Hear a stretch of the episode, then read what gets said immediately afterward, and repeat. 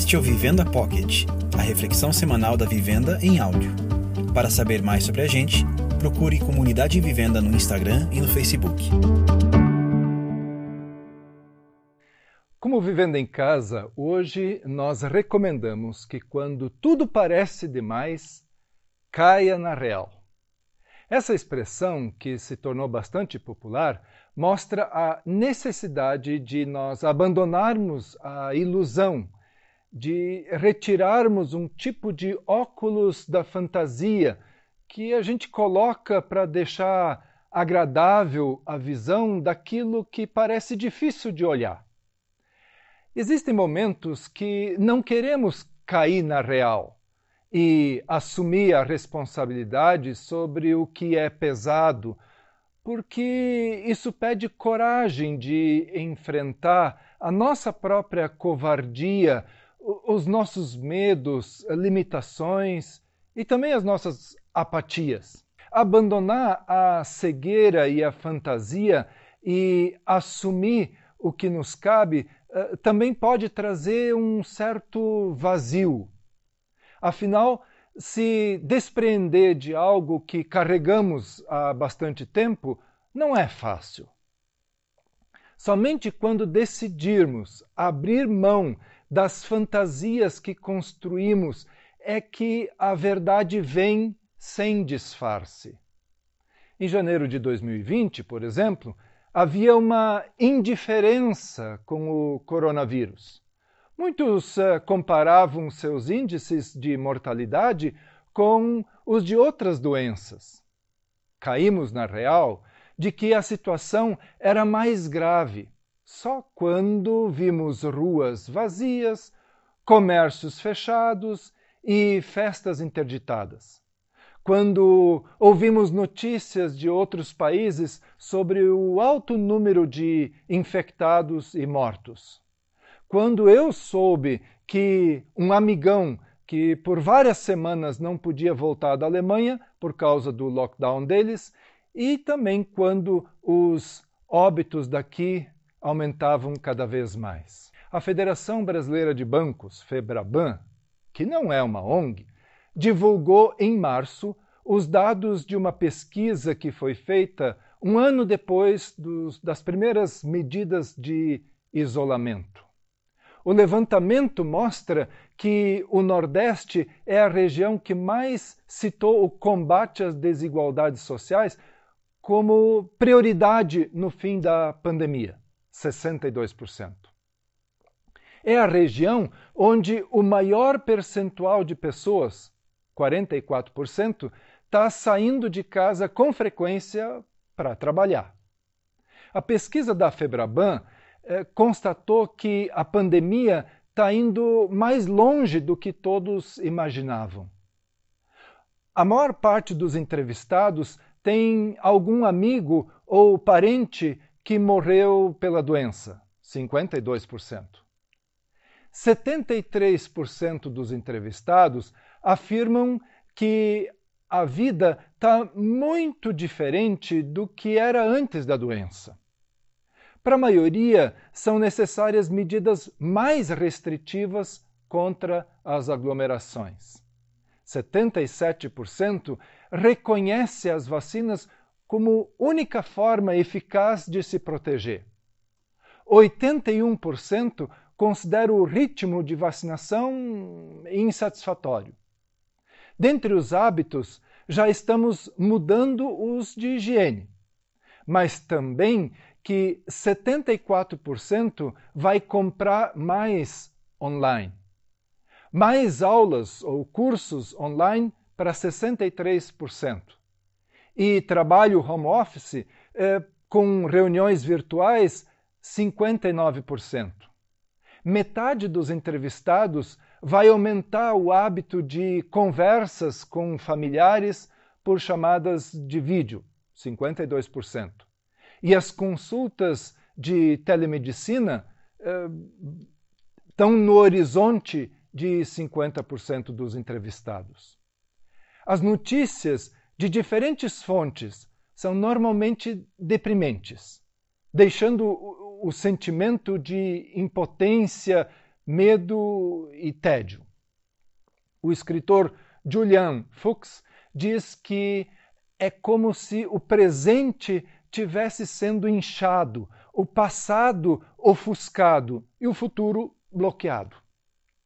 Parece que temos uma nostalgia dos tempos de liberdade e inocência. Saímos às ruas, fazíamos festas e abraçávamos os amigos. Mas esse tempo já não nos pertence. Por toda parte se espalha o discurso de que o mundo mudou para sempre e jamais seremos os mesmos. Precisamos refazer nossos projetos. Os trabalhos e as festas que fazíamos parecem insensatos e sem sentido como e quais aulas nós tínhamos. Mas até quando vamos fingir de que dá para voltar ao passado? Até quando vamos nos iludir de que isso só acontece com os outros? Que não precisamos nos preocupar com o que todos se preocupam? Como se pudéssemos controlar a realidade através daquilo que nós falamos. E a negação da realidade não resolve. Então, deixa eu dizer, caia na real. Aos 98 anos, o filósofo francês Edgar Morin acredita que nós somos obrigados a encarar as incertezas e desconstruções. Ele diz: Não vivo em permanente ansiedade, mas espero que eventos mais ou menos catastróficos ocorram. Sim, faz parte da minha filosofia, diz ele, espere o inesperado. Para Morin, esse confinamento repentino pode ser também uma oportunidade para refletir, para imaginar o que na nossa vida é, segundo ele, frívolo ou inútil. É também uma oportunidade de nos tornarmos mais conscientes das verdades humanas que todos nós conhecemos, mas que são reprimidas no nosso subconsciente: o amor, a amizade, a solidariedade, a comunhão. Veja o que diz uma jovem mãe que nos marcou profundamente quando de sua passagem pela vivenda. Olá! Olá, pessoal! Há quanto tempo, né? Muito mesmo, né? o, o tempo que a gente ficou aí, depois nosso tempo no Nordeste e agora aqui em Guarulhos, refletem um pouco das fases da nossa vida. começo do casamento, a gravidez e agora o nascimento dessa pequena e linda flor, que para nós representa colheita. E a gente teve muitas oportunidades de arar a terra em cada um desses lugares que a gente foi. Sabe, arar a terra, aquilo que a gente faz quando está no começo de um processo de plantação? Pois é, foi ótimo, tão ótimo quanto desafiador. Mas a colheita é tão gostosa de se ver, ainda mais quando a gente mesmo colhe, né? e vocês não fazem ideia de quão importantes foram e ainda são nesse processo. Então, a gente quer louvar a Deus por tudo isso, junto com vocês. Valeu, um abraço! Os olhos são como a luminária do corpo, nos ajudando a distinguir o que se passa ao nosso redor. Eles são o nosso principal elo com a realidade. A primeira impressão que temos da vida surge daquilo que nós vemos.